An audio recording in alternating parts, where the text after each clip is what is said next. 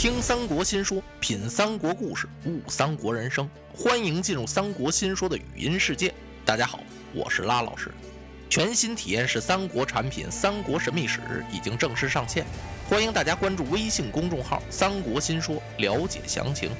不一样的三国故事，不一样的三国神秘史。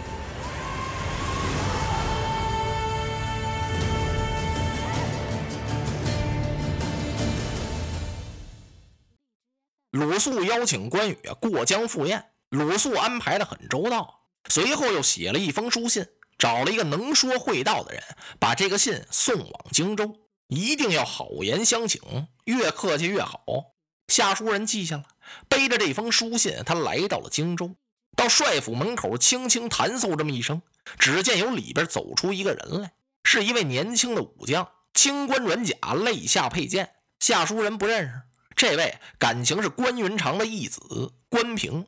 夏书人说明自己的来历和身份，然后把信递上去了。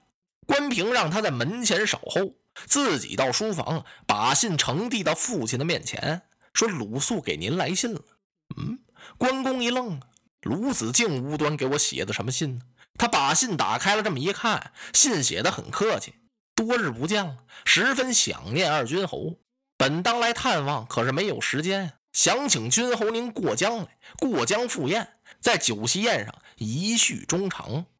嗯，关羽啊，手捻长髯，沉吟半晌，点了点头。原来如此，既然子敬相请，我当亲往啊。提起笔来啊，在信上写了四个字：来日赴宴。让关平把这封信交给下书人带回。关平手里捧着这封信，他站在那没走。嗯。关羽看了看他，怎么回事？你怎么不去？父亲，您真的要到江东赴宴？哎，子敬相请，我怎能不去？嘿，父亲去不得呀！您怎么没看出来呢？这不明明是一计吗？关羽笑了，哈，孩儿啊，我岂能不知是一计？这准是诸葛瑾回复了孙权，说我不肯割三郡，孙权这才找来鲁肃，定下此计，约我到路口赴宴。以赴宴为名，想向我索还荆襄。关平一听，父亲既然知道这是个计策，您就不能再上这个当了。您绝不能以万金之躯轻覆虎穴。哎，如果我要不去，岂不被他人耻笑？关平一想，不行啊，耻笑也不能去。父亲，您可不能忘了我伯父的重托呀。嘿嘿，我儿不必担忧。为父自出世以来，纵横于万马军中，亲冒弩石，万刃千枪，我尚且不惧，何惧江东群鼠乎？群鼠啊啊！东吴啊那不过是一群耗子。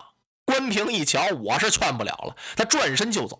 关公以为啊，他呀把那信送给夏书人，让他回江东，感情不是。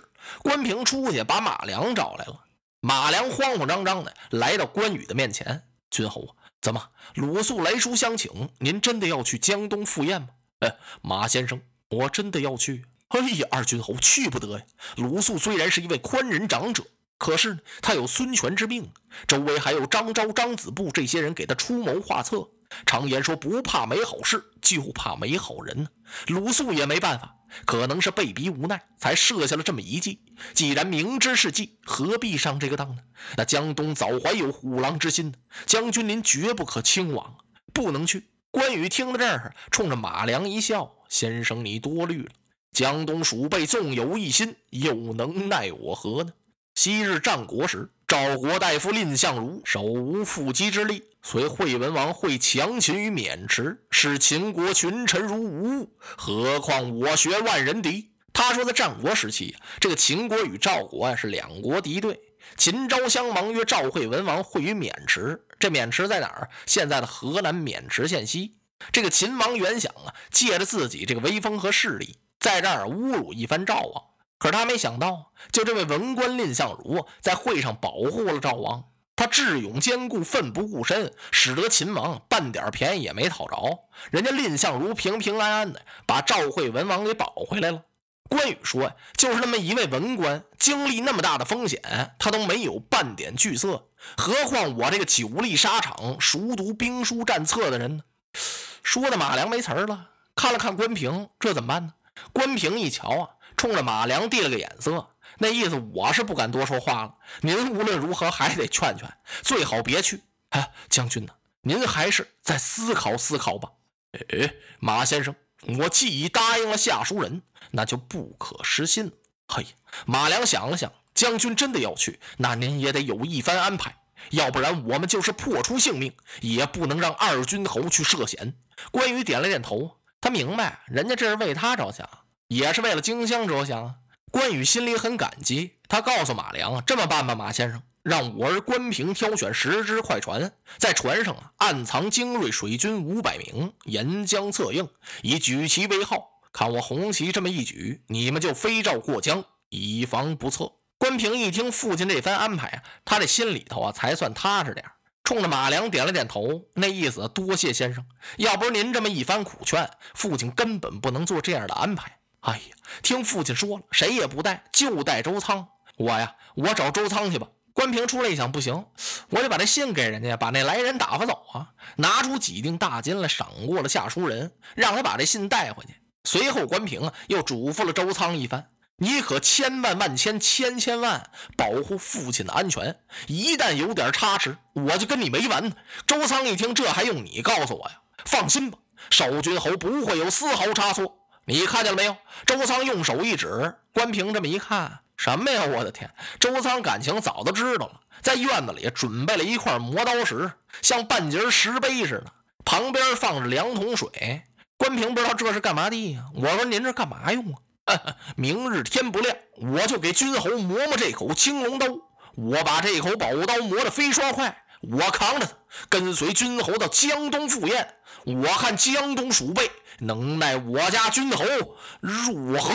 他敢把我们怎么样？嚯！关平一看周仓这份威风劲儿，他心里踏实多了。第二天真的天没亮，就听周仓在这院子里呀，哧楞咔楞，哧楞嚓楞，磨上了。五月十三嘛，五月十三什么日子？不是有这么一传说吗？五月十三这天是关老爷磨刀的日子。其实那位关老爷没磨，那刀是周仓磨的。您要听那传说也挺有意思。说是到了五月十三这天，必定得下雨。为什么要下雨呢？老爷磨刀啊，那没水哪行啊？真有这么当的事儿？那是传说。下不下雨啊？您得听天气预报。关公磨刀，张飞还磨剪子呢。今日晴啊，也没辙。不说周仓磨大刀了，再说说那位下书人，他拿着这封书信回到了江东，交给了鲁肃。鲁肃一看那四个字啊，确实是关云长的笔体。你说这事儿怪不怪？鲁肃应该高兴，他倒紧张了。哦，真来呀！鲁肃赶忙把吕蒙、甘宁叫来了，说关云长准时赴宴。这两位这么一听，他来得好啊！都督，那咱们就按计而行吧。嘿，鲁肃轻轻摇了摇头。二位将军，你们可要千万小心，信炮不响，不能轻易动手。那我们知道，我们就听都督您的了。哎，您不必担忧。关云长纵然是三头八臂，他不是到了咱们江东了吗？真要是说翻了，也让他来得去不得。鲁肃一想，好吧，你们就做好准备吧，反正是小心谨慎为上。二将领命去了。第二天，鲁肃收拾一下，来到了临江亭。他是左一遍查，右一遍看，看安排的怎么样，看露没露出什么马脚，都安排妥当了。鲁肃觉得没有什么马脚可露了，他这才算安下心来。就在这等着，等到辰时左右，有人前来禀报：“启禀都督，关云长飞诏过江。”腾的一下子，鲁肃站起来了：“啊，来了！啊，说我有请。啊，且慢，随我江边相迎。啊，遵命。”探报差点乐了，心说：“我们都督今儿怎么了？”这时候，鲁肃抬起手来，整整关，捋了一捋髯，啪啪，用袍袖掸了掸身上的尘土，带着手下的亲随来到江边。与此同时，他悄悄地传令，告诉甘宁与吕蒙：“关羽将军来了，你们做好准备。”鲁肃站在江边这儿，是举目远望，只见在远处里，嚯，飞来一条大船。嚯，这条大船高扯翻篷，是乘风破浪，歪歪着。那怎么回事？歪船裂马嘛？再看这船头上啊，有一把大椅，椅子上铺着一张老虎皮，上面端坐一员大将，面如重枣，残眉凤目，五柳长髯，头戴软金金盒二龙斗宝，正当中一颗明珠，珠光四射，身穿绿缎色的锦袍，掐金边，走金线，海水江崖，宽片云锦，身旁站立一员大将，那就是周仓，手捧青龙偃月刀，日光照江水，江水照宝刀，宝刀映红日，光闪闪，明亮亮，冷森森。避人之寒，好一派腾腾杀气，凛凛威风。关云长只身入虎穴，是单刀赴会。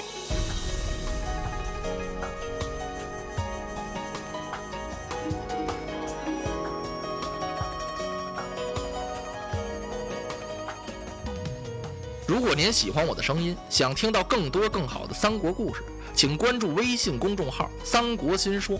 我们不见。不散。